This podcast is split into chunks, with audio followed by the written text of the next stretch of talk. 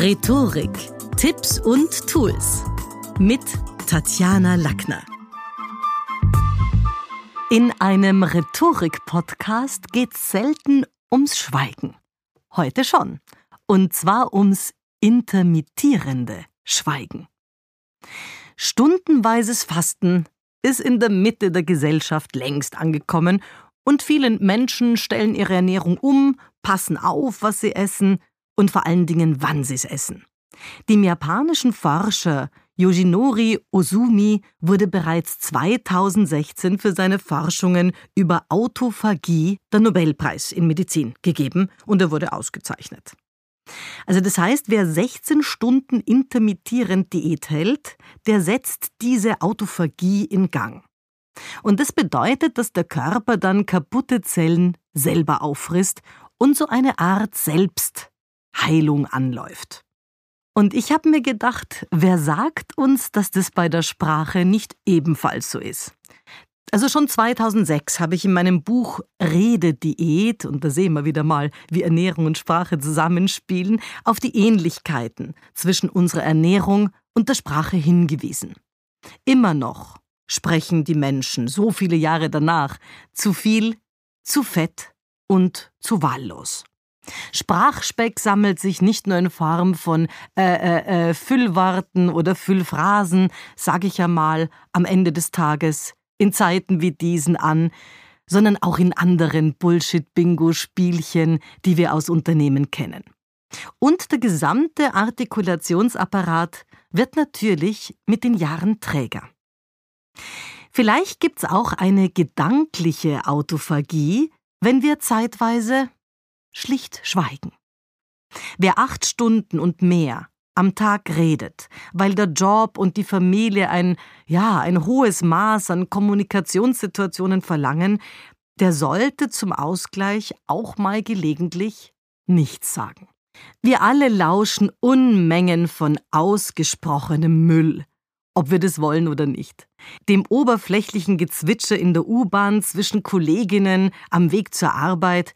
Also an was kann ich mich da erinnern? Heute beispielsweise hat irgendeine zur anderen gesagt, du, Weißt, was ich dir sonst ja nicht erzählen wird, aber stell dir vor, die Müller und der Niederreiter aus dem Vertrieb, die haben Schluss gemacht. Und weißt auch warum? Wegen dem Juniorchef, so eine liederliche Person, die Müller. Also ob ich es wollte oder nicht, aber ich habe die ganze Geschichte hier dieser Affäre da mitbekommen. Und bevor wir noch unseren Arbeitsplatz erreicht haben, wartet dann vielleicht schon die nächste Smalltalk-Situation auf uns. So eine kleine Schikane am Eingang im Sinne von, na, Frau Kollegin, wie war das Wochenende? Ich sag immer, Glück ist, wenn man keine Termine hat und leicht einen sitzen. Stimmt's? Okay, dann hat man das hinter sich und dann geht's langsam ins Morgenmeeting. Guten Morgen, liebes Team. Für heute waren kurze Reportings aus jedem Bereich angesetzt. Legen wir vielleicht gleich los. Und jemand zeigt auf Sie. Während der Besprechung türmen sich, und da sind Sie noch in einer Gesprächssituation drinnen, bereits die Anrufe, die Mails, die Sprachnachrichten.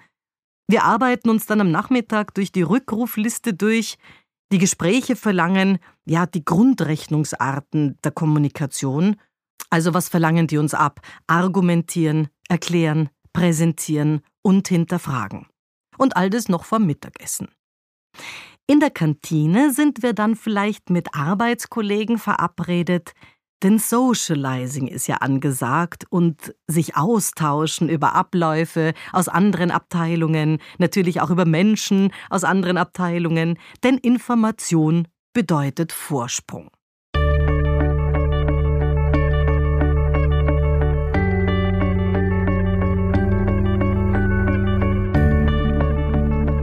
Auch am Nachmittag müssen wir weiter sprachlich performen, denn der Tag ist noch nicht um. Dabei erneuern sich unsere grauen Zellen nur dann, wenn wir Gedanken auch verarbeiten können. Und während des Tages ist es ganz bestimmt an einem normalen, dichten Alltag oder Berufsalltagstag nicht möglich, weil da bricht eine Flut an Informationen über uns herein. Verstehzusammenhänge kann man jedoch nur dann schaffen, wenn man dafür Muße und auch die nötige Zeit hat.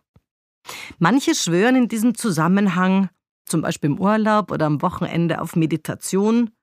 Andere schweigen beispielsweise beim Lesen, beim Sporteln oder beim Kochen.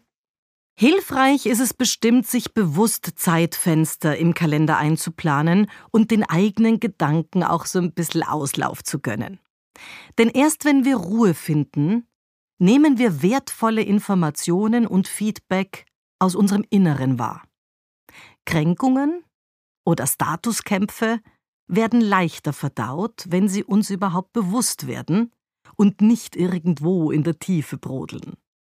Denn viele Menschen kämpfen innerlich mit Kränkungen und den dazugehörenden Vergeltungsfantasien oder Eifersucht mit ohnmächtiger Wut gepaart. Gedankliche Autophagie durch intermittierendes Schweigen wäre wohltuend und würde auch Emotionalordnung schaffen. Denn schließlich geht's morgen im neuen Redemodus auf Hochtouren wieder los. Nur wer nachdenkt, kann reflektieren.